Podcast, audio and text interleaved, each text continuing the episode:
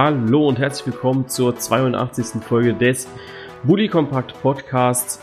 Wir sind wieder da. Wir sind ich und Lukas. Bude.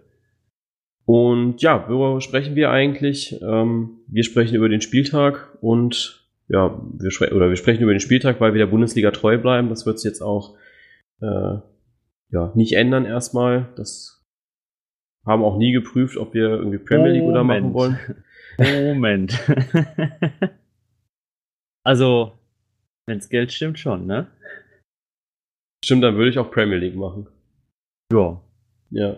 Also, wenn, wenn ein Investor das gerade hört für die Premier League, dann machen wir auch Premier League oder was anderes. Also, wir machen auch Kreisliga oder sowas. Man kann uns buchen. Ne? Oh, Kreisliga finde ich, glaube ich, sogar noch spannender, gell? Aber Stand jetzt bleiben wir der Bundesliga treu und sprechen eben auch an diesem Spieltag über den ja, vergangenen Spieltag und den kommenden Spieltag und werden dann aber auch eben über die News sprechen, die ja, den Spieltag so ein bisschen dominiert haben, beziehungsweise die Top-News, die den Spieltag dominiert hat. Und das war ja eben dann doch der FC Bayern mit seinen Austrittswünschen aus der Bundesliga und eventuell Champions League. Genau, darüber werden wir sprechen, werden auch ja, so jede Mannschaft ja immer so ein bisschen thematisieren, was da gerade so passiert ist. Und würde sagen, dass wir da einfach wieder, so wie immer, am Freitag anfangen beim Spiel VfB Stuttgart gegen Eintracht Frankfurt. Ja. Was ja. möchtest du uns denn dazu erzählen? Ja, eigentlich nichts. Ich bin ganz froh, dass ich nicht hingefahren bin. Ähm, weil das wäre das wäre eine Tankfüllung gewesen. Die kann ich mir sparen, oder? Ja. Also, das Spiel, da bin ich froh drüber. Das, ich glaube, ich habe, um das Spiel zu sehen, habe ich 3,80 für ein Bier bezahlt. Das war okay. Besser als 60 Euro für eine Tankfüllung. Hat eins gelangt. Eins in der Bar, ja. Okay. Danach war dann. zu Hause war der Frust dann groß. Nee, ich, ich äh, habe das Spiel in einem Pub verfolgt, verfolgen wollen. Ähm, die waren aber zu blöd, um den Eurosport-Player einzuschalten, haben die ganze Zeit gewartet, bis es auf Sky läuft. Und irgendwann kommt er halt an und sagt so, ey, wollt ihr Fußball gucken? Ich sag, ja, deswegen bin ich eigentlich hier. Und er sagt dann so, ja, läuft irgendwie nicht auf Sky. Ich sag so, das läuft schon seit anderthalb Jahren nicht auf Sky. Hä? Letzte Woche Freitag haben wir es aber auch gesehen. Das heißt so, kann nicht sein. Da sagt er so, doch, doch. Ich sag so, naja, habt ihr, hattet ihr Eurosport-Player an? Was ist das denn? Ich sag's ja Eurosport, der Online-Dienst vom Eurosport. ist halt der Eurosport-Player. Wo kriegt man denn den her? Und dann war es für mich vorbei. Irgendwas hat, irgendwann kam dann der Chef, der hat das dann geregelt gehabt, Gott sei Dank. Dann habe ich so ein bisschen noch mitbekommen, ähm, war aber froh, dass ich die Spielzeit über nicht so viel gesehen habe. Ja, guck mal, da wollte dir die Bar schon was Gutes tun und dir das Leid ersparen und dich einfach dein Bier genießen lassen und dann hast du sie doch wieder reingezogen, ne?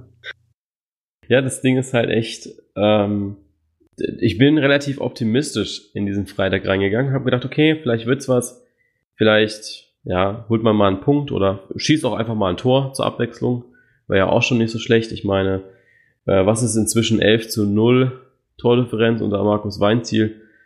Das ist schon extrem hart. Schon ja. ein kleines Armutszeugnis, finde ich. Ähm, ja, mit den Erwartungen bin ich eigentlich reingegangen und die wurden dann eben auch, ja, in der, ich glaube, vierten oder fünften Minute schon oder vielleicht auch zehnte, wurden die ja zerstört, indem äh, ich die Push-Mitteilung bekommen habe, Tor von Haller. Da habe ich schon gedacht, okay, jetzt ist vorbei. Dann fünf Minuten später nochmal beim Kicker reingeschaut, was die so geschrieben haben und dann wurde das Tor zurückgenommen. Dann aktualisiere ich die Seite und auf einmal steht dann da Tor von Haller. äh, nee, das erste, das erste war ein Tor von Rebit, so. Äh, das war ja das Abseitstor. Äh, danke Bibiana Steinhaus, dass sie das gesehen hat. Und ja, dann kam ja das Tor von Haller. Ähm, ja, was, was willst du machen? Das ist halt eine super Offensive bei Eintracht Frankfurt, die gnadenlos effektiv ist und beim VfB die haben keine gnadenlose Defensive momentan, die haben keine gnadenlose Offensive, die haben eigentlich gar nichts. Ähm, und ja, kannst nichts machen, ne? Ja, ist leider so. Deswegen bin mal gespannt, wie es jetzt personell weitergeht. Eben gerade kam ja die Mitteilung, dass Halil Altintop jetzt das Trainerteam vervollständigt. Ähm, ja, weiß nicht, ob das jetzt irgendwie besser wird. So wie die spielen, hätten sie ihn vielleicht besser mal auf den Platz gestellt. Ja, einfach um ein bisschen Mentalität reinzukriegen. Ja, eben. also ich habe die Reaktion nach dem 1 zu 0 gesehen und das war so, ja, das nimmst du jetzt einfach mal hin, ja. Also keiner wirklich ausgerastet oder so. Zieler erst beim 3-0 irgendwie keinen Bock mehr gehabt. Wenn ich dann so den Bartstuber da so traben sehe, wie er dann einfach den Kopf nach unten macht, sich nicht mehr, noch nicht mal mehr drüber aufregt und der hat sich sonst immer drüber aufgeregt. Äh, ja, sorry, dann, weiß nicht, fehlt es mir irgendwie so ein bisschen momentan einfach auch am Willen zu gewinnen, ja. Ähm, ja, denkst du, dass es wirklich am Willen liegt oder ist es eher so eine Planlosigkeit und eine, ähm, ja, wirklich ein, ja, Kopfzerbrechen darüber, ähm, ob es überhaupt klappt, ähm, woran es wirklich liegt. Weiß man das in Stuttgart oder denkst du, da hat überhaupt jemand einen Plan, äh, wie man die Krise beseitigen könnte? Ich glaube, das ist eine Mischung aus allen. Also ich glaube, Markus Weinziel ist einfach auch nicht der richtige Feuerwehrmann. Der hat das noch nie gemacht. Ähm, der, der weiß nicht, an welchen Stellschrauben er drehen muss, um eben eine Mannschaft auch auf den richtigen Pfad zu bringen, in einer Saison. Ja, sonst hatte er ja immer Zeit mit bei seinen Trainerstationen. Zu Schalke kam er direkt am Anfang der Saison. Ähm, Augsburg schon jahrelang Trainer gewesen. Es ist was anderes hier in Stuttgart und ich glaube, dass da so ein bisschen der Plan fehlt, aber auch ja der Wille unter den Spielern. Also ja, das natürlich ich verstehe das klar. Du kriegst 4-0 auf den Sack gegen Dortmund und du kriegst nochmal 4-0 gegen, ich weiß es schon gar nicht mehr, Hoffenheim war es genau. Ähm, und dann jetzt nochmal 3-0 gegen Frankfurt. Ich meine, mit welchen Erwartungen fährst du jetzt bitte jetzt am Samstag nach Nürnberg? Ähm, das wäre ja schon eine Steigerung, wenn du dann nur 2-0 verlierst, so nach dem Motto. Ja, weiß nicht. Also finde ich extrem schwer, da einen Faktor auszumachen. Jetzt, der Kicker hat geschrieben, dass die Laufleistung fehlt. Die hatten da ein paar Belege für und auch Michael Reschke hat das gesagt gehabt im Interview, dass momentan einfach auch die Kraft fehlt. Das ja, ist zurückzuführen auf eine mangelnde Vorbereitung unter Taifun Korkut, dass da anscheinend zu wenig Ausdauertraining gemacht wurde. Erinnert ja jetzt auch so ein bisschen an Carlo Ancelotti, der relativ wenig trainiert hat. Ich weiß jetzt nicht, was Kai Taifun Korkut sich vorgestellt hat in der Sommerpause, ähm, was man letztes Jahr beim Abstiegskampf gemacht hat, ja, wo er dann kam. Und äh, weiß nicht, im Gegensatz müssten sie ja jetzt irgendwie im Sommer nur Martini getrunken haben und im Trainingslager äh, sich ein Chili-Milli gemacht haben am Strand, ja. Deswegen, ja. Ja, Thema Laufleistung ist für mich immer so ein bisschen kritisch, ne? Also, dass Laufleistung, äh, ja, auch Kondition, und sowas Kondition. ja aber halt nichts bringt, hast du ja letzten Mittwoch gesehen, Gladbach gegen Leverkusen.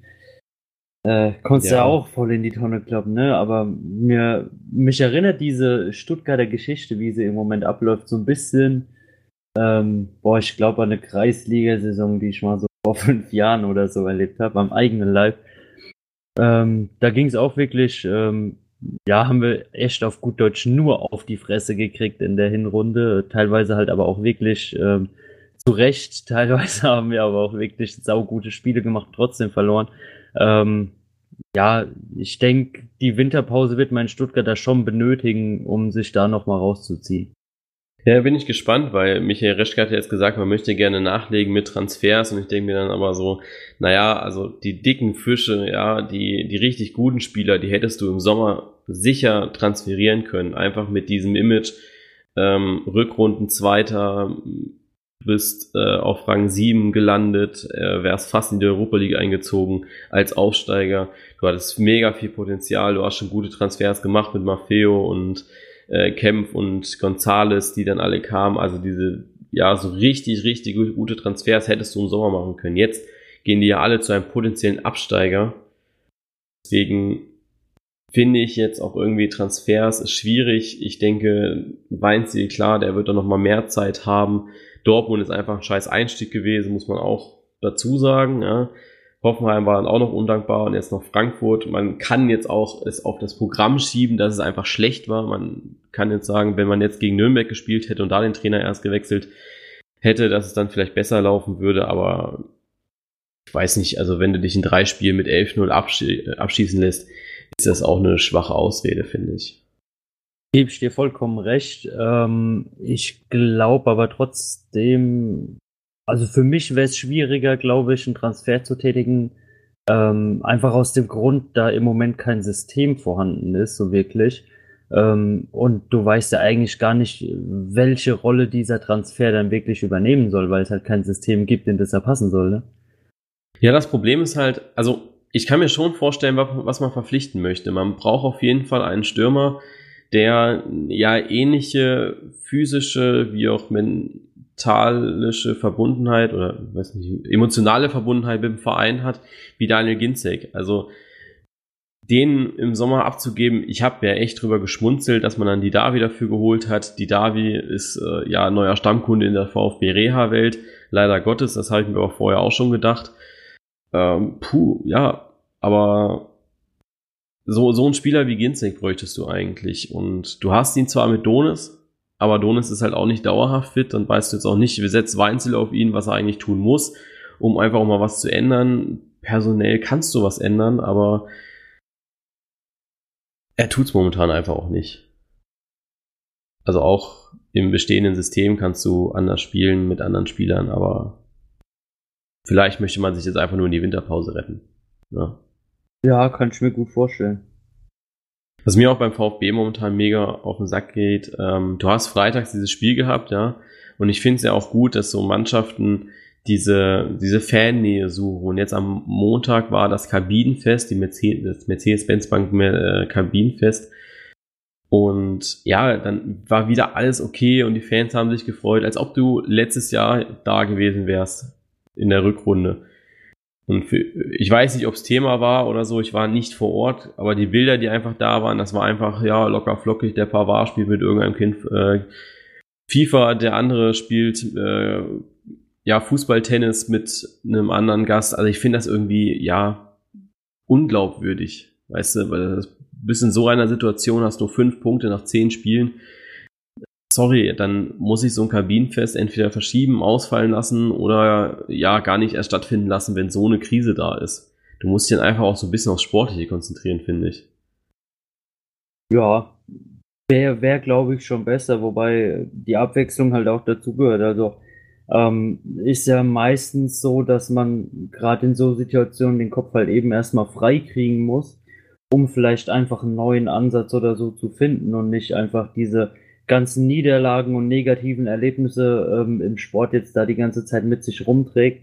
Aber ich weiß nicht, ähm, Mentaltrainer oder so bin ich eigentlich kein so Freund von, aber manchmal hilft es halt auch.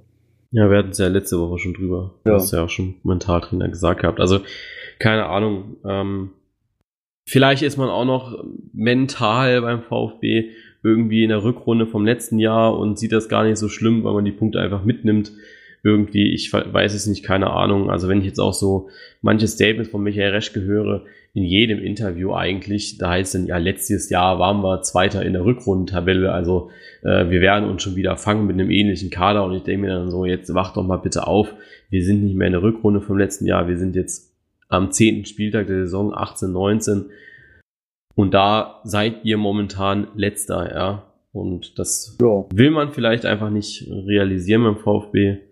Bin mal gespannt, ob der Herr Reschke dann auch irgendwann mal fliegt. Wobei der ja sehr, sehr eng verbunden ist mit dem Herrn Dietrich, dem Präsidenten vom VfB, deswegen. Schauen wir mal, ne? Schauen wir mal. Ja. Schauen Aber wir mal. Hat schöne Überleitung geschafft. Genau, scha schauen wir mal, hat sich wahrscheinlich auch Leverkusen gedacht. Ähm, ja, ich dachte jetzt an was anderes. Achso, was hast du gedacht? Ja, die Bremer haben auch gemerkt, dass es keine Rückrunde mehr ist, ne? Also, stimmt.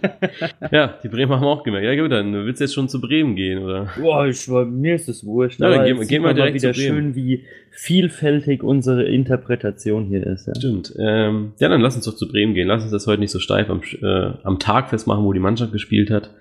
Lass uns zu Werder Bremen gehen. Ja, du hast gesagt, die haben gemerkt, dass äh, nicht mehr, dass es keine Rückrunde ist. Ja, allerdings. Weil jo. man spielt wieder eine typische Hinrunde für Bremen. Ne? Das stimmt. Nach Leverkusen und jetzt Mainz ist schon was anderes jetzt, ne? Hätte besser laufen können, ne? Also. Ja. Da haben wir auch ordentlich reingeschissen in der Kicktipp-Runde da bei uns. Naja, das ist ja. Kicktipp-Runde ist ja nochmal so ein eigenes Thema für sich, ne?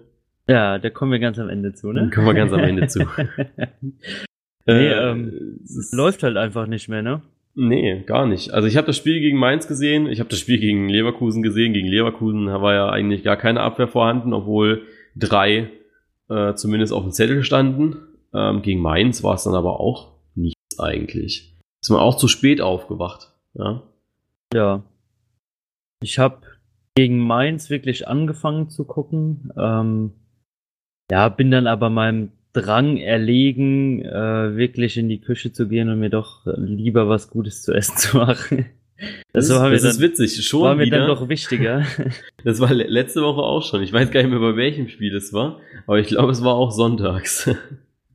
Ja. Das, da hast du auch schon gesagt, ja, das Spiel war gut, aber ich habe mir dann doch lieber, das war doch tatsächlich, nee, das war äh, Hoffenheim-Stuttgart war das bei dir. Letzte Woche. Wo du dann gesagt hast, ja, ich habe angefangen zu gucken, dann bin ich in die Küche gegangen, habe was gegessen und dann kam ich wieder und stand 4-0. Ja, das ja. ist leider so. Ich habe auch gedacht, dass vielleicht in dem Spiel jetzt Mainz gegen Bremen äh, mich dann vielleicht äh, genauso spektakuläre zwölf Minuten erwarten wie letzten Sonntag, aber leider hat nichts gebracht. Hm. Also, dein, dein Fernbleiben hat diesmal nichts geholfen. Nee, echt nicht. Vielleicht lag es nicht an mir. Ich weiß nicht. Hast du irgendwas Besonderes gemacht in der Zeit? Ich habe gekocht. Jo, also vielleicht sollten wir nicht kochen, dann passieren schönere Sachen. nee, ich habe gekocht. Äh, ich habe das Spiel aber nebenbei laufen lassen haben, gelassen. Ich habe das Spiel nebenbei äh, geschaut gehabt und ja, Grammatik ist nach nach so vier Stunden Uni ist das schon schwierig. Ich habe so viel geredet schon heute. Boah, ähm, sammle ich mich noch mal kurz. Jetzt. Ich habe gekocht und währenddessen das Spiel geschaut und es war einfach kein Spiel, was mir irgendwie geschmeckt hat. Also da war das Essen danach besser. Ich verstehe aber auch äh, nicht jetzt die Kritik auf einmal wieder. Ja, also momentan muss ich auch wirklich so die Medien kritisieren. Ich glaube, bin da sehr human und spreche von Krise, wenn ich das wirklich so ein bisschen abschätzen kann, wann kriselt es in einem Verein. Äh, bei den Medien wird sich da sofort draufgestürzt. Also heute lese ich beim Kicker von wegen, äh, muss, äh, muss Florian Kofeld jetzt das komplette System umstellen, ja. Bringt Bremen nicht mehr die Leistung, muss man vielleicht sogar irgendwie einen Trainerwechsel oder sowas vornehmen und ich denke dann so, ey Leute, die haben jetzt zwei Spiele hintereinander verloren, ja. Also tabellarisch wirkt sich das natürlich aus, aber ansonsten ist das ja nix. Ja, kenne ich ja zu gut. Also ähm, war ja bei den Gladbachern jetzt auch nicht anders. Jetzt hat man zwei Spiele verloren und schon war man in der Krise und jetzt hat man ein Spiel gewonnen und alles ist wieder gut. Also äh, wir hatten es ja schon öfter mit den Medien uns da auseinandergesetzt, aber irgendwie wird es von Saison zu Saison nur schlimmer, ne? Ja, und äh, weißt du, und dabei gibt's ja einfach auch Leute, die sich im Fußball aktiv dafür einsetzen, dass eben die Medien ein bisschen mehr aufpassen. Ich meine, ich verweise jetzt einfach nur mal auf die Bayern-Pressekonferenz, äh, die dann einfach auch mal ein klares Statement gesetzt hat. Ne? Ja. Ob das jetzt gut oder so, schlecht war, das Welches urteilen wir jetzt echt nicht, ne? Aber äh, man muss einfach sagen, dass so die Grundaussage die richtige war, ja. Dass die Medien auch einfach mal so ein bisschen gucken müssen, wie gehen sie denn ja mit Fußballern um, mit den Sport um, mit den Verantwortlichen und jetzt schon wieder Leute in Frage zu stellen. Also Dieter Hecking war ja genau dasselbe. Keiner traut sich irgendwie mal einen Bericht zu schreiben, ob Friedhelm Funkel mal äh, eventuell zur Debatte steht, zu wechseln, ja, oder da den Trainer zu wechseln bei Düsseldorf, aber weiß ich nicht. Ich glaube, da ist der, der Ehrgeiz ähm, viel größer, vielleicht einen ersten sechs, sieben Mannschaften erste Redaktion angezählt zu haben, wenn es dann wirklich mal so weit kommt, als bei jemand zu sagen, okay, der könnte jetzt zum Beispiel gehen, ähm, bei dem es ja keine so große Überraschung wäre wegen dem sportlichen Misserfolg. Also ja, ist ja schon eher. Aber ähm, bei Korkut war es ja auch eine große Sache. Haben sich auch alle drüber gefreut. Ja, da waren ja auch die Erwartungen riesig, ne? Aber was willst du jetzt zum Beispiel hier bei Friedhelm Funkel? Ähm, für Düsseldorf wäre es eigentlich die größte Erwartung zu sagen, okay, wir halten die Klasse. Ähm, Wenn es halt nicht so ist und die hauen zwei Trainer in der Bundesliga raus, dann ist es halt so. Das ja. hätte man auch erwarten können, weißt du? Aber, Aber jemand, der halt Zweiter der Rückrunde ist und dann direkt wegscheißt und einen Trainer feuert, oder wenn jetzt einer aus den ersten fünf einen Trainer entlässt, das ist natürlich dann schon wieder eine größere Schlagzeile als von einem ja kleiner und schlechteren gestellten Verein. Deswegen ist da, glaube ich, der Ehrgeiz größer, als über was in Anführungszeichen Normales zu berichten. Ja, weil du hast jetzt gerade schon wieder gesagt, die Erwartungen sind ja auch ähm, ja extrem wichtig im Fußball. Ich finde einfach extrem schön, immer wieder mal zu lesen äh, bei Instagram, wenn Leute kommentieren. Und mir ist das auch extrem wichtig, dass die Leute kommentieren. Ich versuche ja wirklich die Community jetzt ein bisschen mehr anzuheizen, auch äh, auf die Posts ein bisschen zu reagieren, ja, egal in welcher Art und Weise. Ähm, am liebsten natürlich mit einem Kommentar. Das war jetzt einfach auch äh, mir weiterhilft, so ein bisschen auch ein Stimmungsbild zu finden. Ähm, da ging es ja auch um den, um den VfB Stuttgart und dann hat einer geschrieben, ja, ich habe mehr erwartet. Und dann habe ich so gedacht, naja, gerade gerade so gerade so das, was ich ja am Anfang der Saison gesagt hatte, mit man muss aufpassen, was man erwartet beim VfB, dass diese Hinrunde traumhaft war, das bestreite ich nicht, aber man muss halt auch mal gucken, ähm, kann man das über eine Saison übertragen? Und wir hatten das ja jetzt so oft, dass Mannschaften eine traumhafte Rückrunde gespielt haben und da kann man auch nur auf das beste Beispiel, nämlich Werder Bremen verweisen, ja, die super gespielt haben in einer Rückrunde, aber die Hinrunde einfach grauenhaft war, ja. ja. Und ich weiß nicht, mit welcher Erwartung dann auch Neutrale daran gegangen sind. Die haben ja gedacht, dass der VfB Europa League spielt, ja. Und es war für, für gute Fans, die ein bisschen Hirn haben, ein bisschen Fußballverstand haben und nicht einfach ins Stadion gehen und schreien Scheiß DFB, ähm, war das, glaube ich, abzusehen, dass es nicht für die Europa League reicht und dass man sich einen guten Mittelfeldplatz sichern sollte, ja. Das jetzt natürlich so ist, ist scheiße, ja. Sage ich auch nichts, aber das finde ich immer schon interessant zu sehen, dass die Leute dann wirklich davon ausgehen, dass auf eine Rückrunde oder auf eine Zweitligasaison einfach auch die Eindrücke ähm, ja auch auf die kommende Bundesliga-Saison übertragen. Und das ist jetzt bei Düsseldorf und Nürnberg eigentlich ähnlich, ja. Ja. Eigentlich wirklich komplett dasselbe. Ähm, Eindrücke übertragen konnte auch Borussia Dortmund nicht. Nach dem Spiel, oder ja, nach, nach Top-Spielen eigentlich, jetzt gegen Wolfsburg nur 0 zu 1 ist vielleicht schon die Luft raus, nachdem man ja auch im Pokal lange gebraucht hat, um Union Berlin zu Fall zu bringen? Ja, Union Berlin hat äh, gekämpft wie ein Bär. Also ich glaube, wäre das andersrum ausgegangen, hätte sich da in Dortmund auch niemand beschweren dürfen, sage ich ganz einfach mal so. Ähm, weil man da den Klassenunterschied halt wirklich aufs Keinste gemerkt hat. Ich meine, die haben sich äh, für mich besser angestellt als Atletico Madrid unter der Woche. Ähm, also da kann man eigentlich nur das Lob wirklich dann nach Berlin aussprechen und sagen, ähm, macht am besten an der Stelle genauso weiter. Ähm, ja, jetzt gegen Wolfsburg, ich habe wirklich kaum was von dem Spiel gesehen. Ich glaube, es waren echt nur fünf Minuten. ja, Aber, mehr, ähm, mehr gab es auch in der Konferenz nicht zu sehen. Ja, ich glaube, das war das Tor und dann äh, ja genau, hat das man ist mal ja immer unsere schöne goldene Regel. Je mehr in der Konferenz davon zu sehen ist, desto besser ist das Spiel. Ähm, ja, da braucht man eigentlich gar keine Wertung mehr mit reinbringen. Ja, das stimmt. Dann haben wir noch Interessantes. Den FC Schalke. Marco Uth kann Tore schießen. Ja. ja. Herzlichen Glückwunsch an der Stelle. Erstes Pflichtspieltor für Schalke. Ähm, auch hier oder gerade hier VAR-Entscheidungen, die, ja, ich sag mal, sehr dürftig waren. Also ich habe mich ja viel aufgeregt jetzt am Wochenende über einen Videoschiedsrichter, gerade beim Spiel Schalke und auch beim Spiel Gladbach dann später. Ähm, ich weiß immer noch nicht, was die da tun. Und ich bin, ihr habt, ihr habt wirklich versucht, lange zu verfechten, dieses Konstrukt Videobeweis, aber inzwischen verstehe ich es nicht mehr. Ich kann dir nur eins sagen, ich will, glaube ich, gar nicht wissen, was sie da tun. Ja, es gibt ja wirklich diese, diese Memes, die, die sind ja einfach nur noch Copy-Paste, glaube ich, inzwischen, weil du die ja neben Spieltag benutzen kannst, wo dann einfach dieser Videoraum gezeigt wird und dann sind da irgendwie Fortnite oder FIFA, Pornhub oder auch sonst irgendwas, ist dann einfach auf diese Bildschirme drauf photoshoppt. Ähm, inzwischen denke ich, dass sie das wirklich so machen. Ja, also so ganz bei Sinn sind die, glaube ich, echt nicht. Ähm, ja, Ich weiß echt nicht, wie, wie viele Leute hocken in dem Raum? Drei, vier?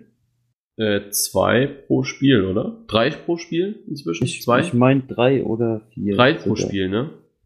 Ja, ähm, also ich meine, dass man, dass man auch auf dem Bildschirm nicht alles sieht oder so, das kennt man ja, weißt du?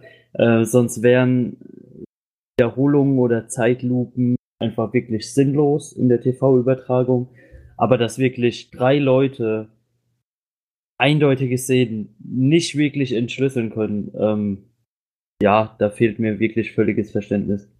Ja, vor allem, ich verstehe auch immer nicht, ähm, es wird ja immer darüber diskutiert, von wegen, äh, der, der Videoschiedsrichter hatte diese, die und die Einstellung nicht, die und die Sichtweise von der Kamera her nicht. Ähm, dann geht in der Halbzeit zu Sky, ja, und die haben eine komplett andere, viel, viel bessere Kameraperspektive, aber die gibt's nicht für die Videoschiedsrichter.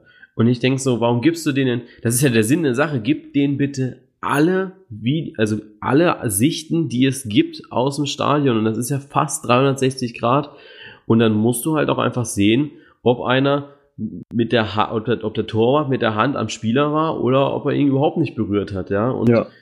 Ähm, gut, der erste Elfmeter, den hätte man geben können, meiner Meinung nach. Den zweiten Elfmeter, das war ganz klar keiner, das wäre eher Schweibe von Marc Uth. Es hat sich dann ausgeglichen im Spiel. Finde ich okay dann, weil sich dann im normalen Spiel natürlich auch irgendwie ausgeglichen hätte, wahrscheinlich. Ähm, aber das, das macht die ganze Sache nur noch unfairer eigentlich. Ja, natürlich. Ähm, mir mir fehlt es da halt wirklich ähm, an, an ja, Akzeptanz oder, oder da fällt mir gar kein Wort für ein. Also du kriegst wirklich, sei es ZDF, sei es RTL bei Länderspielen, sei es Sky, Eurosport oder sonst sowas, jeder bietet dir 8 Millionen Kameraperspektiven aus jedem verkackten noch so schlechten Sitzplatz oder sonst irgendwas ja. im ganzen Stadion an, ja. ja. Und dann hat der Schiedsrichter, ja, auf den es ankommt, genau die eine Perspektive nicht. Und du mit deinen hier 5 Euro im Monat Eurosport-Player-Abo äh, hast zwar scheiß Qualität, aber kannst dir alles nochmal haargenau angucken. Also äh, irgendwas läuft da nicht so ganz richtig. Also ich war ja, wie gesagt, also ich glaube, wir beide waren ja oder sind lange Zeit Verflechter des Videobeweises gewesen, aber inzwischen ist für mich wirklich so der Punkt erreicht, wo ich sage, äh, Leute, ihr müsst eure Schiedsrichter tausendmal besser schulen, ihr müsst denen alles zur Verfügung stellen, was ihr habt. Ansonsten macht es einfach keinen Spaß mehr, Bundesliga zu schauen, bin ich ehrlich. Also beim Schiedsrichter, den kannst, konntest du früher einfach keinen Vorwurf machen. Ich kauf's auch den Leuten nicht ab, die sagen, wir wollen lieber die Tatsachenentscheidung wieder zurückhaben, dafür aber Fehlentscheidungen, also ja, klare Fehlentscheidungen. Aber Hauptsache, du kannst dann auf den Menschen schieben und nicht auf das äh, Konstrukt Videoschiedsrichter. Aber das ist so, dass momentan bin ich so an dem Punkt zu sagen, ich habe keine Lust mehr auf Videoschiedsrichter Fußball. Ja, es wird langsam halt einfach lächerlich, diese Diskussion, die immer wieder drum entsteht und man kriegt immer noch nicht geschissen. Dann hat man ein halbes Jahr lang Zeit, ähm, irgendwelche Kameras nochmal zu installieren, die Linie ja. zu kalibrieren. Dann funktioniert es doch wieder nicht. Also irgendwie kommt es mir vor, als hätte man da einen, einen selben Planungsingenieur oder so genommen wie für einen Berliner Flughafen. Und das Ding funktioniert in sechs Jahren noch nicht. Ja, das Ding ist halt aber auch, es hat ja bei der WM funktioniert und das ist so das, was mich einfach so unglaublich stört an der ganzen Sache. Bei einer Weltmeisterschaft funktioniert das Teil, aber wir arbeiten schon eine Woche, äh, ein Jahr mit ähm, und es läuft nicht. Und das ist so der Punkt, wo ich sage, das kann es nicht sein. Das kann es nicht sein. Ja, also ohne das Ganze jetzt negativ zu meinen, wenn sowas selbst in Russland funktioniert, jetzt, ähm, ja, ich sag mal, von den Strecken her und von dem Netzausbau her, glaube ich, ein Stück größere Probleme haben als Deutschland. Ja. Ähm, ja, also da sitzen eindeutig die falschen Leute an der Technik. Äh, falschen Leute an der Technik, auch das ist eine gute Überleitung. Äh, beim FC Bayern sitzen da auch ja. die falschen Leute an der Technik. Ja. ja. ah ja, ich meine, ähm, wenn man hier die großen Pläne hat, äh, Milliarden zu verdienen, indem man sich, glaube ich, fünf, sechs Mal im Jahr gegen Real Madrid messen will und dann gegen Freiburg nur unentschieden spielt, das ist schon, War eine Überlegung wert, ne? Ja, aber la lass uns klein anfangen. Ähm, lass uns beim Spiel gegen Freiburg anfangen, bevor wir zu den ganz, ganz großen Plänen der Bayern kommen. Ähm, vom Spiel hast du wahrscheinlich auch noch fünf Minuten gesehen. Ähm, Gehe ich mal von aus. Nee, zehn Minuten. Zehn Minuten. Zwei Tore. Ah, okay, zehn Minuten. Jetzt ist ja die Frage, was ist denn los mit den Bayern? Ja, warum funktioniert es denn nicht? Liegt es jetzt am Trainer? Liegt es am Torwart? Liegt es ja daran, dass man keine Youngster oder nicht auf Youngsters setzt oder weil man keine Starspieler geholt hat äh, und so weiter und so fort? Ich habe ja dazu ein Bild gepostet und ähm, habe dann auch so ein paar Meinungen bekommen. Ja? Und es ist ja auch wirklich interessant und die meisten, so vom Gefühl her, wenn man da so durchgeht, sagen, dass man lieber auf Youngstars setzen sollte. Also wirklich mal beim millionenteuren FC Bayern Campus vorbeischauen und mal gucken, was da so im, ja, in den Mannschaften drin steckt. Ja, vielleicht einfach dem Trend mitgehen, der ja im Moment sowieso vorherrscht, ne? Ja, vor allem finde ich, dass der FC Bayern, und das habe ich vorhin auch einem aus der Community geschrieben, der mich nach meiner Meinung gefragt hat, dem Trend hinterherhinkt, auch einfach den Umbruch, seit dem man ja irgendwie seit zwei oder drei Jahren anstrebt, einfach komplett verpasst. Ja, ich meine, mit Serge Gnabry hatte man, finde ich, einen guten Ansatz gehabt mit, okay, wir transferieren den Jungen, weil er Potenzial hat, aber er ist momentan noch nicht so weit, deswegen verleihen wir ihn weiter an die Hoffenheimer. Dort funktionierte er dann auch gut und dann hat man ihn zurückgeholt. Ja, jetzt äh, spielt er allerdings auch nicht beziehungsweise wenig unter Nico Kovac. Man setzt eher auf Robben Brebery. Ähm, Könnten ja dem sein Vater sein fast. ja, stimmt. Äh, aber genau sowas ist das halt, weißt du? Ich finde, du hättest auch nicht unbedingt einen Starspieler holen müssen für 100 Millionen Euro, ganz ehrlich. Für 100 Millionen Euro, und das hat Nico Kovac gezeigt, du kannst einfach so viel mit kleinem Geld anfangen, wenn du ein gutes Scouting hast, ja. Und ich bin immer noch der festen Überzeugung, dass der FC Bayern weder ein gutes Jugendscouting hat in den Jugendmannschaften, noch ein gutes Scouting für, ja, die Großen. Weil man sich vielleicht dann doch auf zu große Spieler fokussiert. Ja, für mich wehrt man sich halt einfach auch richtig, ähm, ja, in die entgegengesetzte Richtung zu dem allgemeinen Trend äh, auf junge Spieler und auf äh, nachhaltige Nachwuchsarbeit zu setzen. Also das hast du ja in eigentlich jeder Liga. Ähm, in fünf Top-Ligen hast du immer wieder in letzter Zeit Berichte, ja, der kommt mit 17, 18, hier 2000er Club oder so, die jetzt schon so und so viel Spiele und so und so viel Tore haben. Ähm, das sieht man bei den Bayern halt einfach nicht. Da wird meiner Meinung nach viel zu sehr auf Alter und Erfahrung gesetzt ähm, das sich aber von der körperlichen ähm, Seite dann halt gegen die Jungen nicht wirklich durchsetzen kann.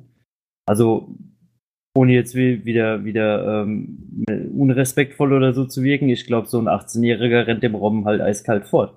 Da kann der noch so schnell sein, wie er will, aber wenn du jung bist, bist du einfach deutlich spritziger, hast vielleicht viel mehr Ideen noch im Kopf. Ähm, ja, du, du willst einfach viel mehr, sage ich mal. Weißt du, der Robben und Ribéry, die haben äh, in zig Systemen gespielt und, und mussten sich immer wieder an was anderes gewöhnen. Ich meine, ist im Profifußball halt so, aber teilweise ist diese freche Spielidee von jungen Spielern dem Ganzen halt überlegen.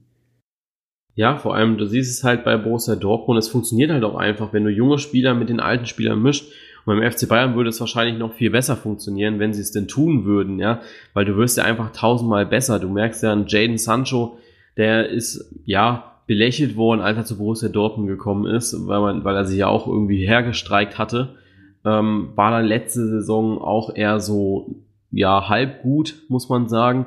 Und diese Saison blüht er komplett auf, einfach weil es funktioniert, weil er mit Reus super zusammenspielen kann, weil er einen Alsacer hat vorne in der Spitze, dem er vorlegen kann. Dann ähm, funktioniert die Defensive mit Piszczek, ähm, mit Birki, äh, Witzel im Zentrum, Delaney im Zentrum, es funktioniert einfach und ist einfach eine gute Mischung mit Leuten, die in der Blüte sind, mit Leuten, die vielleicht aber auch schon ein Jahr zu alt sind, äh, die dann aber auch eher auf der Bank sitzen. Marcel Schmelzer ist da auch, glaube ich, prädestiniert für, der eher so da ist, um momentan die Mentalität zu stärken.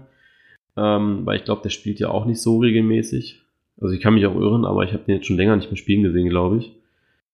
Ähm, aber da, da stimmt einfach die Mischung und beim FC Bayern, da schaust du dir das Durchschnittalter an von den, von den Mannschaften und dann siehst du es einfach, dass es da nicht läuft. Jetzt gibt es schon die ersten Gerüchte, dass äh, James im Winter gerne wieder wechseln würde, ob das zurück zu Real ist oder. Habe ich ähm, heute echt oft gelesen, ja. Ja, und das ist einfach schade, weil James war einer der besten Spieler in der letzten Saison vom FC Bayern, wenn nicht sogar der beste Spieler. Und den jetzt zu verlieren, weil er nicht, zu, äh, weil er nicht genug Einsatzzeiten bekommt, äh, äh, sorry, dann muss ich auch Nico Kovac ein bisschen in Frage stellen, äh, welche Spiele er denn letztes Jahr von den Bayern gesehen hat, ja. Also wenn er nur die ja. gesehen hat, wo er mit Eintracht Frankfurt gegen die gespielt hat, solltest du dir die vielleicht nicht als Maß nehmen, ja. Ja, auf jeden Fall. Äh, ich meine, die gingen ja jetzt auch nicht alle zum Vorteil der Bayern aus. Ne? Ja, ähm, eben. Spricht ja da ne? eigentlich ne? für sich. Ähm, jetzt mal noch so ein kleiner Gedankenanstoß, der sich so in den letzten Wochen ähm, bei mir öfter mal durchgesetzt hat. Ähm, für mich ist eine, eine Zeit, sage ich mal, in Anführungszeichen gekommen, ähm, in denen Spieler wieder eine Spielidee mitbringen und das Ganze nicht über einen Trainer vermittelt wird. Wo du gerade gesagt hast, zum ja. Beispiel Sancho, ja, der hat vielleicht einen eigenen Kopf, äh, streikt sich da irgendwo hin, ja, aber der hat eine Idee und dieses Spiel will er auch umsetzen. Und in München war es ja über Jahrzehnte, sage ich jetzt mal so, ähm, dass man immer wieder große Trainer geholt hatten, die der Mannschaft was mitgeben sollen. Ja, da hast du schon recht. Also beim Sancho musst du einfach sagen, äh, Favre hat seine Spielidee und steckt einen Sancho dahin und sagt, so in die Richtung müsstest du es machen. Und der Sancho sagt so, also weiß nicht, ich kenne das aus der äh, alltäglichen Kreativarbeit damals, aus der Ausbildung. Äh, der Chef hat gesagt, okay, so in die Richtung muss es aussehen oder das soll das Ergebnis sein. Äh, setzt euch zusammen und macht was draus. Und ich glaube, dass du das viel besser machen kannst, äh, wenn du einfach mehr Freiheiten hast. Und ich weiß nicht, wie weit Nico Kovac die Freiheiten gibt, beziehungsweise wie weit Nico Kovac selbst die Freiheiten hat, da wirklich beim FC Bayern zu arbeiten. Weißt du? So wie du sagst, vielleicht sind äh, Ribery, Robben, haben, sind einfach ideenlos vielleicht und sagen, sie verlassen sich so sehr auf den Trainer. Naja. Ja, natürlich. Also mag ja vielleicht nicht mal deren Schuld sein. Ähm, es, es ist halt einfach so. Also, wenn ich mich an den Fußball ähm, Ende der 90er, ähm, wo ich wirklich dann aktiv angefangen habe, auch zu gucken, oder auch durch die 2000er, äh, wenn ich mich daran erinnere, dann ging es immer über den Trainer. Jeder Trainer hat ein anderes System gehabt, der hat eine Idee gehabt, der hat es so und so umsetzen lassen.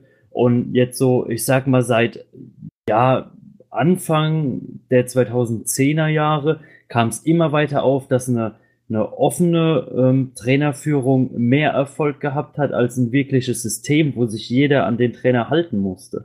Also, ja, weil, du hast es unter Lucien Favre, der hat ein, ein striktes Konzept, wie er seine Taktik gerne hätte, aber die Spielweise aus dieser Taktik heraus lässt er komplett den Spieler machen.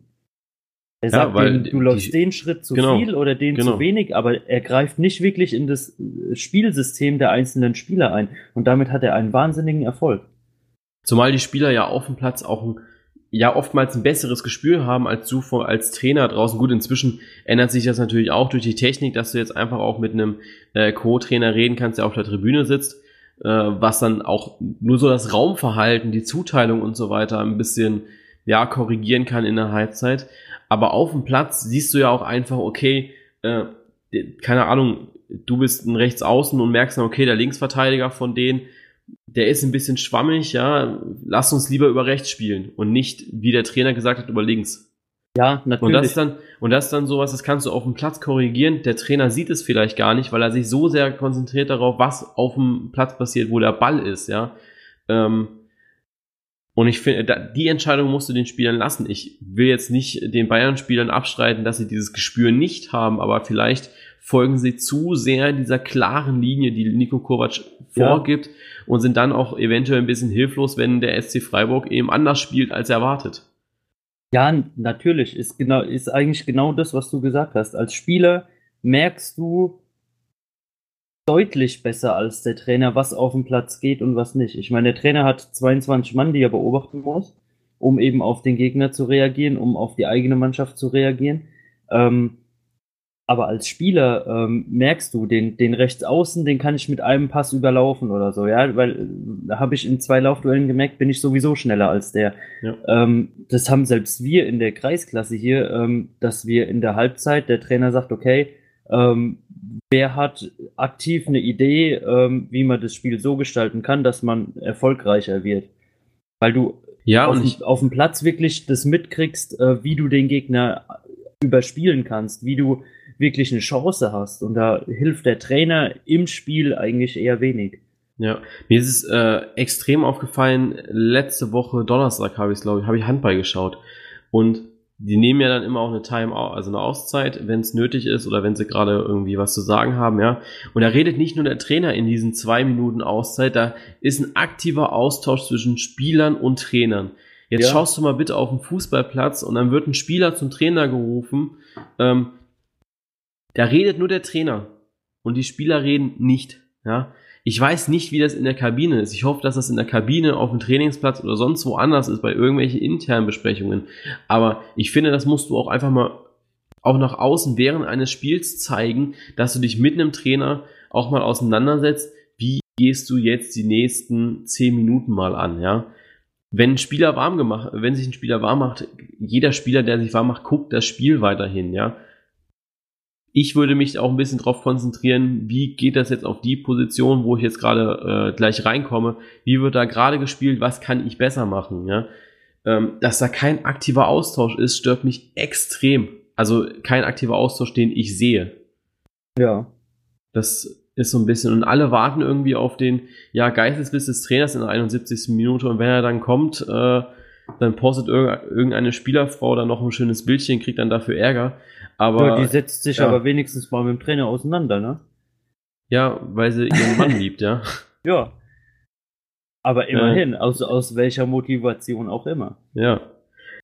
Ja, jetzt scheint es ja auch so ein bisschen zu kriseln bei den Bayern. Ich äh, hatte es vorhin auch so ein paar mit einem Bayern-Fan drüber. Es scheint ja echt so, dass ich, dass ich jetzt schon wieder diese Grüppchenbildung äh, ja, äh, wieder stattfindet bei den Bayern. Anscheinend sollen ja äh, Robben, Ribery, Hummels und Müller eben äh, auch gegen Kovac inzwischen schon sein. Und ganz ehrlich, du kannst nicht immer gegen jeden scheiß Trainer sein, der nach Bayern kommt, der nicht Jupp Heinkes heißt. Ja. Ich meine, das war bei Ancelotti so und jetzt soll es schon wieder so sein. Also sorry, dann fehlt mir da so ein bisschen Professionalität. Ja, auf jeden Fall. Aber da würde ich an unserer Stelle ähm, vielleicht wirklich mal gucken, ob wir die Zeit investieren und den Herr Hönes und Rummenigge mal verfolgen, in welchen Restaurants die so essen sind in nächster Zeit.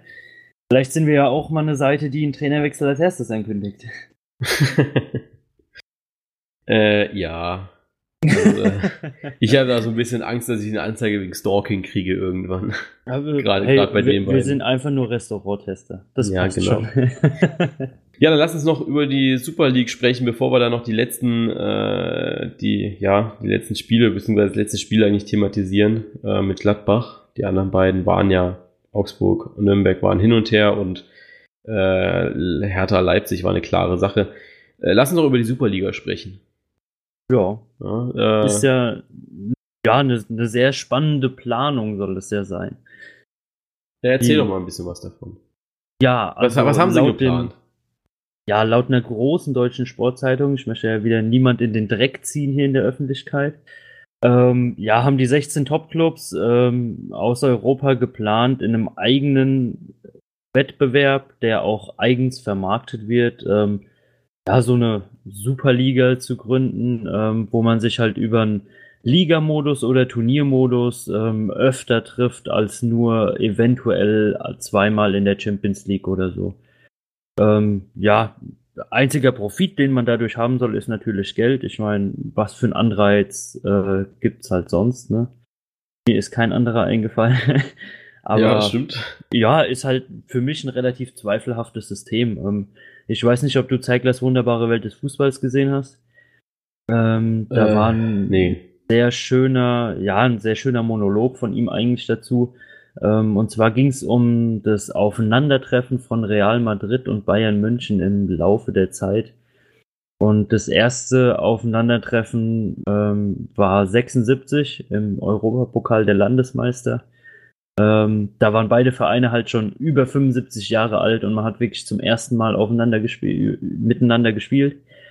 Ähm, dann in den 80ern gab es es, glaube ich, viermal, in den 90ern viermal und ich glaube, seit 2008 hat man 24 Mal gegeneinander gespielt.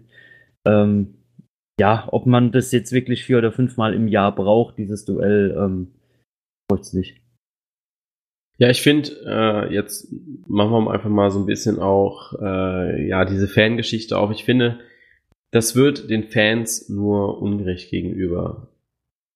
Deutschland ist schon ein verdammt großes Land. Die Wege gerade für die Bayern sind weit, finde ich. Ähm, München ist ja jetzt wirklich ja eher in Richtung äh, am Arsch der Welt, ne?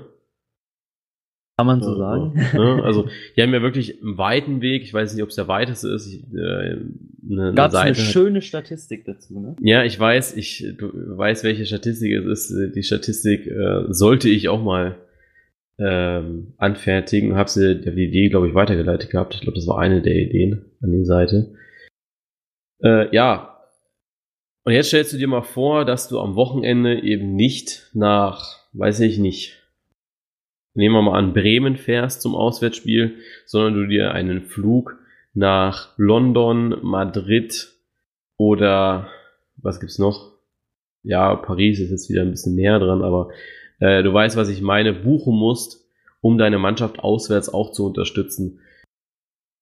Weiß ich nicht, ob das den Fans so gerecht wird, die jeden Tag oder jede Woche in der Südkurve stehen und ja, ihre Mannschaft unterstützen. Aber ob der Fans, äh, ob der FC Bayern dann doch noch auf solche treuen Fans setzt oder dann doch lieber eben das Klischee des Erfolgsfans noch weiter unterstützen möchte, weiß ich nicht. Möchte es ihnen auch nicht unterstellen und ich glaube, es wird auch äh, den wirklichen Bayern-Fans nicht gerecht gegenüber, wenn ich die Diskussion jetzt hier aufmache, aber es ja, ist schon Frage sehr fraglich. ist ja da, glaube ich, dann nicht mehr nach der Treue, ähm, sondern eher vielleicht auch mal nach dem finanziellen. Ich meine, man möchte ja da dann noch ja, mal mehr Geld verdienen. Ähm, ich ja, finde ähm, gerade über Sky und die äh, Aufkopplung jetzt auf die äh, drei Anbieter, ähm, ja, ich meine, so schlecht verdient man da jetzt, glaube ich, nicht. Wenn man dann die eigene Liga noch teurer vermarkten möchte, ähm, die Ticketpreise garantiert nochmal anzieht. Äh, ich glaube nicht, dass es sich da noch so viele Leute leisten können, wirklich dauerhaft die Spiele zu besuchen. Ja, noch was ganz anderes. Äh, bist du dir dann auch so sicher, dass die Spiele auch bei Sky laufen? Ja. Ähm, ich bin FC mir heute. Bayern TV, also ja, ja genau. Vor, vor, vor zwei Jahren hätte ich unterschrieben dafür. Wenn die Pläne gekommen wären, hätte ich dafür mein Handelsvoll gelegt und gesagt, okay, das Ding läuft bei Sky. Ja. Ähm, inzwischen würde ich einfach sagen, hey, dann vermarktet das tatsächlich jeder Club einzeln und dann ist das eben FC Bayern TV, ähm, wo du dann aber nur die Bayern-Spiele siehst. Du musst dir dann eventuell, wenn du noch interessiert bist und es einen zweiten deutschen Club trifft, ja, was dann ja auch möglich wäre nach, äh, weil ich meine, 16 Mannschaften bilden sich ja nicht nur aus äh, England, Frankreich und Spanien und Italien. Da ist eben auch mindestens ein zweiter Club noch aus Deutschland dabei und das wäre dann halt leider Borussia Dortmund, die ja. Ja, rein rechnerisch müssten es ja drei sein, ne? Also aus ja, fünf Top-Ligen, äh, gut, 16 kriegst du auch nicht zusammen, aber es müssten die besten drei Vereine sein. Ja, genau. Und noch einer, ein Überhangmandat aus äh, Platz 1 der UEFA-Tabelle eventuell. Ah, das Obwohl mit der UEFA, League mit der UEFA, darf im nächsten Dings mit oben mitspielen. Ja, mit der UEFA darf man ja nichts mehr zu tun haben. Ähm, aber dass man dann einfach irgendwie einen Platz nochmal verlost, keine Ahnung. Aber dann sind es drei Mannschaften aus Deutschland, das wären halt momentan gut, jetzt gehen wir auf drei, dann sind das Bayern, Dortmund und Leipzig, die das leider trifft, ja die aber vielleicht gar keinen Bock darauf haben, ähm, es aber eventuell aus finanziellen Gründen machen müssten, ja. Ja. Und ich finde, dass man merkt dann auch einfach, äh, Leute, pumpt vielleicht einfach ein bisschen mehr Geld in die Champions League, in die Europa League und dann habt ihr auch mehr Geld oder weiß nicht, kommt mal ein bisschen wieder drunter vom hohen Ross ähm, und auch von den Gehaltsvorstellungen der Spielern und schaut einfach mal, dass ihr da ja, wieder zum alten guten Volkssport zurückkehrt. Ja, Champions League, Europa League ist ja dann die nächste Geschichte, ne? Also, du hast ja dann die. Ja, ob es das noch weiter gibt, klar. Du hast ja dann die 16 Top-Clubs in ihrem eigenen Wettbewerb. In der Champions League hast du dann ja, natürlich. die mittelmäßig guten Clubs, die halt ja, Champions League spielen und Europa League ist dann halt so Ähm, das, was im Moment Platz 10 abwärts ist, äh, da könnte sogar Schalke jetzt dann wieder international spielen. Die spielen dann halt, äh, keine Ahnung, Alufolie-Pokal so von der Wertigkeit her. Also Ja. es würde schon einen extremen Wertverlust im europäischen Fußball zustande bringen. Ja, sehr, sehr schade. Ähm, wir werden es weiter beobachten und Aber Fakt ist, Ja. dass ja noch nichts unterschrieben ja, ist. genau. Also Stand jetzt sind es ja noch in der Bundesliga, wir auch und Ja, vielleicht machen wir dann ja eine andere Seite auf, die dann heißt äh, Super League. kompakt. so, Borussia Mönchengladbach 3-0 gegen Fortuna Düsseldorf. Ja, Erzähl. Krampf. Krampf. nee, ähm, Dann dehn dich. Komm, es hat wieder angefangen, ähm, wie ich eigentlich kein Gladbach-Spiel gerne anfangen sehe. Man hat Chancen und der Ball geht nicht rein. Das ist in Gladbach, ähm, da fragst du zehn Fans und neun davon sagen, wenn unter den ersten zehn Torschüssen kein Tor drin ist, dann verlieren sie, weil es einfach so ist. ähm, ja, Fortuna hat saugut mitgehalten die erste Halbzeit. Ähm, kann man da wirklich sagen, dass man sich da wieder auf den Fußball konzentriert hat, wie in den ersten äh, vier Spieltagen, wo man wirklich den Kampf angenommen hat, ähm, wirklich versucht hat, aktiv gegen den Gegner zu spielen, man hat eigene Chancen entwickelt, ähm, den letzten Pass halt dann nicht zustande gebracht, dadurch auch äh, nicht die Führung erzielt, ähm, teilweise, sage ich mal, nicht ganz ähm, aus heiterem Himmel gefallen wäre. Also man hatte ja die Chance, hätte sie machen können. Ja, zweite Halbzeit ähm, kam dann der Dosenöffner in Gelb. Ich weiß gar nicht, ob er in Gelb oder in Schwarz gespielt hat. Ich glaube in Schwarz, weil Gladbach hat Weiß gespielt. Auf jeden Fall kam der Dosenöffner in Schwarz. Ähm, ja, hat er auf den Punkt gezeigt und war dann kamen noch zwei individuelle Fehler dazu und dann hat man halt aus Düsseldorfer Sicht leider wieder nichts geholt, ne? Ja, reden wir über den Dosenöffner. Ähm, ich weiß nicht, also der Dosenöffner, der ist mir noch ein Dorn im Auge. Das war. Ich, ich will. Ich mal zum Arzt gehen. Nee, ich habe echt mit vielen Leuten auch jetzt schon darüber diskutiert und ich habe auch äh, mit einigen Schiedsrichtern gesprochen gehabt. Gut, Amateurschiedsrichter, keine Bundesliga-Schiedsrichter. Ähm, Ganz dünnes Eis. Ja. aber ganz ehrlich, das war für mich nie und nimmer ein Elfmeter, weil wo willst du die Hand denn bitte hintun? Ähm, es tut mir echt leid, die, die Hand gehört halt zu jedem Spieler dazu. Ähm, und ich finde, sie macht keine aktive Bewegung zum Ball. Er ist gerade in der Drehbewegung und du bist halt immer irgendwie, dein Arm ist, du musst den Arm ja unter Spannung haben. Der ist ja kein Gummiband, was du hinter dir herziehst, wenn du läufst, ja. Ja. Also deswegen, sorry, also da fehlt mir das Feingefühl eines Schiedsrichters, eines Videoschiedsrichters, um da mal auch die Eier zu haben, okay, ähm, ja, war kein Elfmeter, ja, und das ist, weiß ich nicht. Und dann ist auch wieder, gut, jetzt kommen die ganzen Gladbach-Fans aus ihren Löchern gekrochen, weiß nicht, ich glaube, das letzte halbe Jahr habt ihr euch ja so ähm, verarscht gefühlt vom Videoschiedsrichter und so weiter und habt immer diesen Satz gehört von, äh, äh, von wegen, dass ja nur klare Fehlentscheidungen einen Einsatz des Videoschiedsrichters rechtfertigen, ja. Ähm, und jetzt dürft ihr es selbst mal sagen. Und ich finde, ganz ehrlich, das war eine klare Fehlentscheidung. Deswegen wäre hier ein Einsatz des Videoschiedsrichters zu 100% gerechtfertigt gewesen. Und ja, ist halt so. Ja, ich bin da, ähm, Gladbach-Fan. ja, nee, nicht, nicht mal deswegen. Ich bin da ähm, auch, auch aus der eigenen Erfahrung raus, von wegen Handspiele im Strafraum. Ähm, ja, teils deiner Meinung, teils nicht. Ähm, für mich war die Hand am Ball. Ähm, also für meine Augen war es auch wirklich der Unterarm und nicht der Oberarm oder Ellenbogen, der sowieso am Körper gewesen wäre. Ähm, es ist halt die Bewegung, wie er sie ausführt. Ähm, Ja, ist aber weg vom Ball. Er dreht sich. ja, na klar, aber wie, Ja, wie oft war- hatten wir allein in dieser Saison diese Situation, dass du dich wegdrehst vom Ball und jeder Schiedsrichter oder sonst immer gesagt hat, ah ja, wenn der Arm halt absteht oder so, ähm, Ich meine, es, es sieht ja auch nicht so ganz äh, geistesgesund aus, sage ich mal, wie sie teilweise in den Strafräumen schon rumlaufen, mit ihren Armen hinterm Körper verschränkt. Da siehst du, läufst teilweise rum wie so ein Spasti. Es ist einfach so. Ja, ja. vor allem. Aber du musst. Du hast ja halt auch null Körperhaltung in dem Moment. Ja, ja na, du hast klar. Null, null Körperhaltung, null Körperspannung.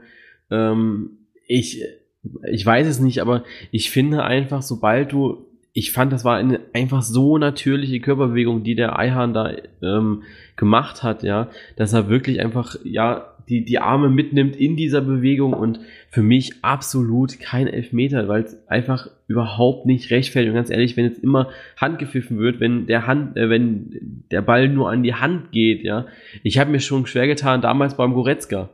Das war das wo der, äh, ich weiß nicht, ob wer geschossen hat, ich glaube, Goretzka hat geschossen und Müller hat das Ding mit den Händen irgendwie abgefälscht gehabt.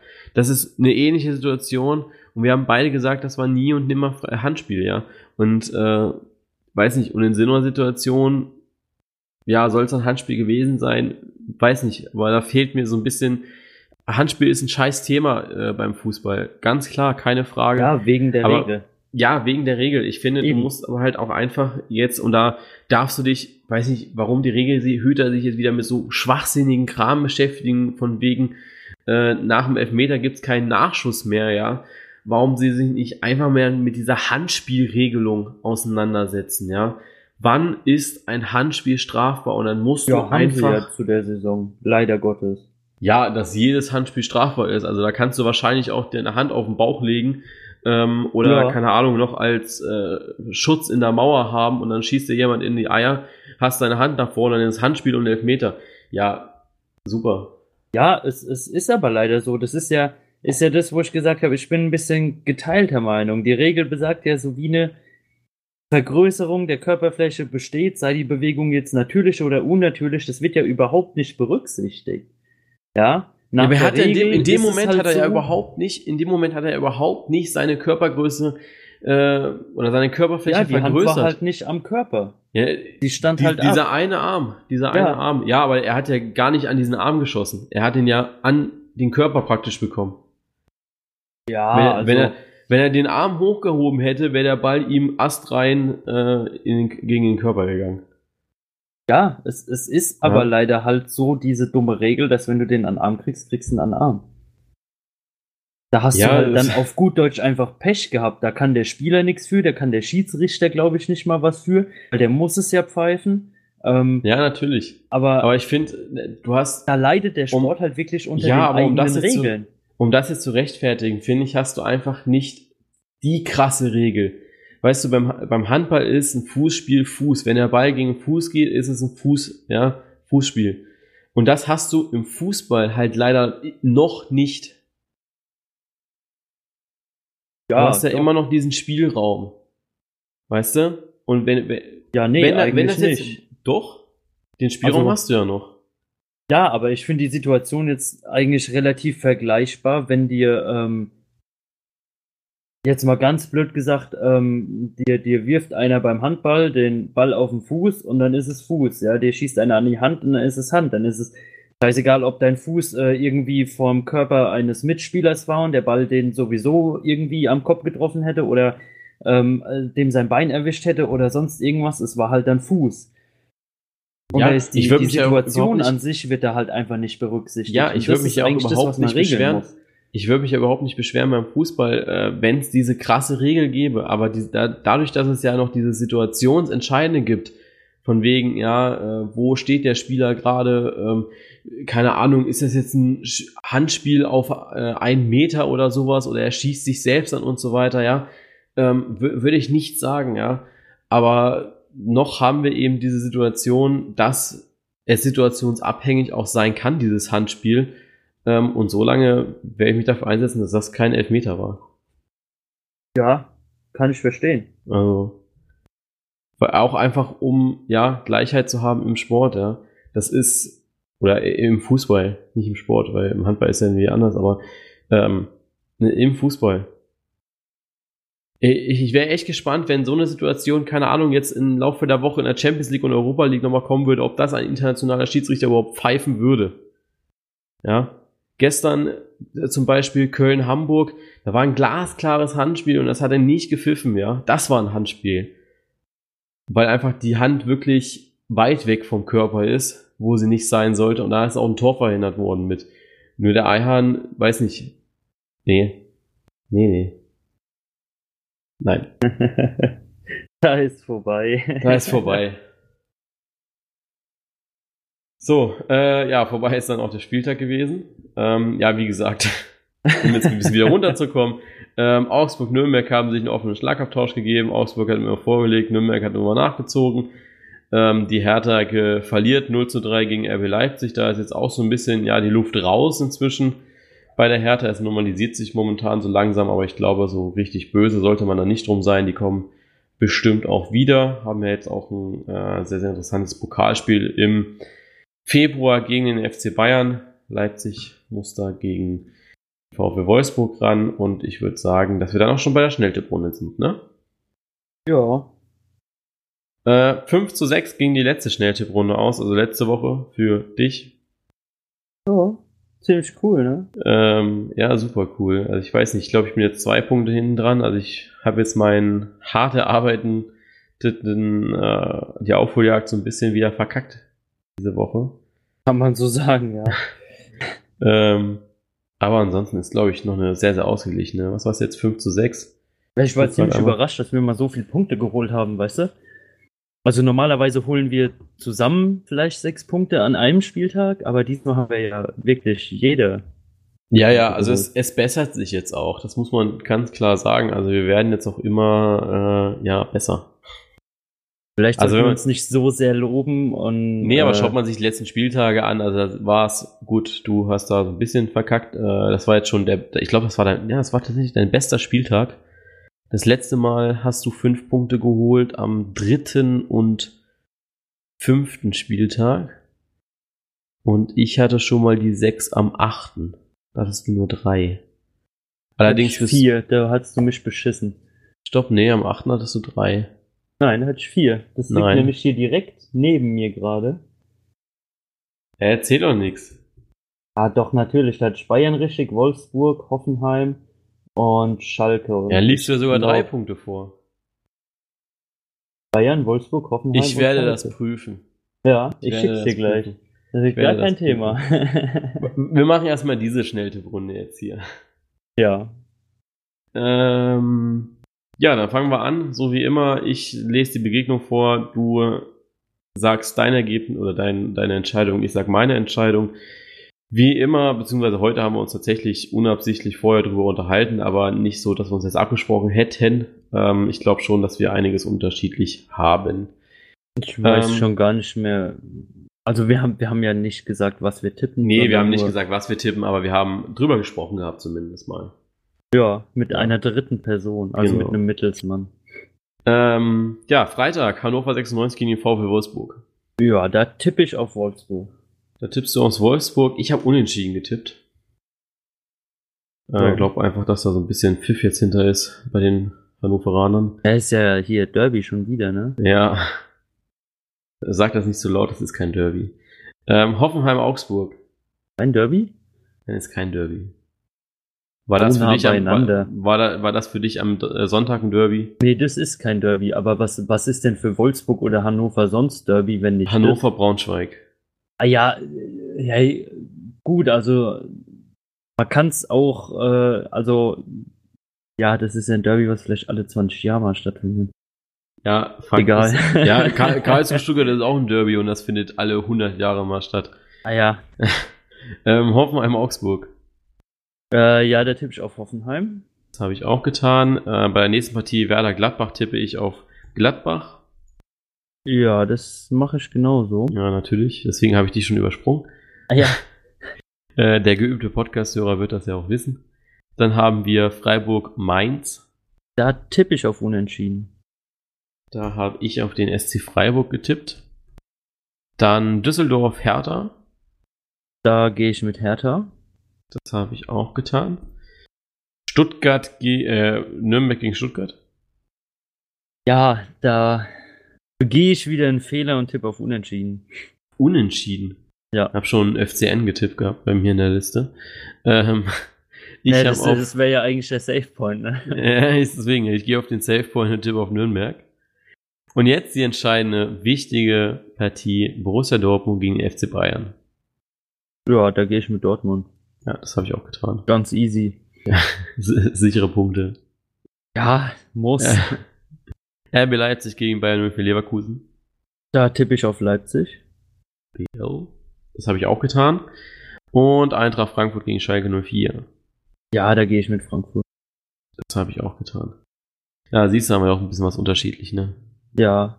Wobei ich ja sagen möchte, falls Bayern den Trainer entlässt, bevor sie gegen Dortmund spielen, möchte ich meinen Tipp bitte nochmal überdenken. Ja, gut, die spielen jetzt am Mittwoch gegen Athen. Äh, ich glaube nicht. ah ja, genau, nee, deswegen. Nee, nee. Ich, ich vertraue da ja so ein bisschen auf Didi Hamann, der jetzt gesagt hat, dass ähm, die Bayern, dass die Zukunft von Nico Kovac schon besiegelt ist, egal was jetzt gegen Dortmund passiert. Äh, sollte er das verkacken, bin ich gewagt auch zu sagen, dass es eventuell sein letztes Spiel war. Leider. Ja, also dann sollte man. Ähm also ich lasse mich überraschen. Ich vertraue den Bayern da auch so weit, dass sie sagen, dass äh, sie weiter mit Kovac gehen, aber ich glaube, wenn gegen Dortmund eine Niederlage da ist, das wird dann schon richtig kritisch für ihn. Ja, wird haarig, ja. Obwohl es eigentlich genau der Schritt ja wäre, ähm, vielleicht einem Trainer zu stehen, der mit jungen Spielern umgehen kann, anstatt dann wieder irgendeinen äh, 70-Jährigen zu holen, der, ähm, ja, der endlich seine Rente mit einem Namen soll. Aufschwung bringt. Der, der Herr soll endlich seine Rente genießen. Lass den Mann in Ruhe. Ja, der liegt gekidnappt im Funkloch. Ja, leider. Ähm, gut, dann äh, schauen wir einfach mal, ob nächste Woche Nico Kovac noch dabei ist als Bayern-Trainer. Wir sind auf jeden Fall wieder hier und freuen uns, wenn ihr wieder einschaltet und euch ja diese wunderschöne Diskussion äh, auch über den nächsten Spieler euch anhört. Deswegen wünschen wir euch jetzt einen schönen Fußball ja, Abend, schönes Fußballwochenende. Abend ist ja schön, weil ich kann jetzt einen schönen Fußballabend wünschen, egal wann ihr euch das, den Podcast anhört. Ja. Weil, ne, ist ja jeden Abend jetzt Fußball. Ja. Deswegen. So, jeden Tag um halb fünf dunkel. wünsche ich euch einen schönen äh, Fußballabend heute, egal was ihr guckt. Und ja, bis nächste Woche. Ciao. Jo, bis dann. Tschüss.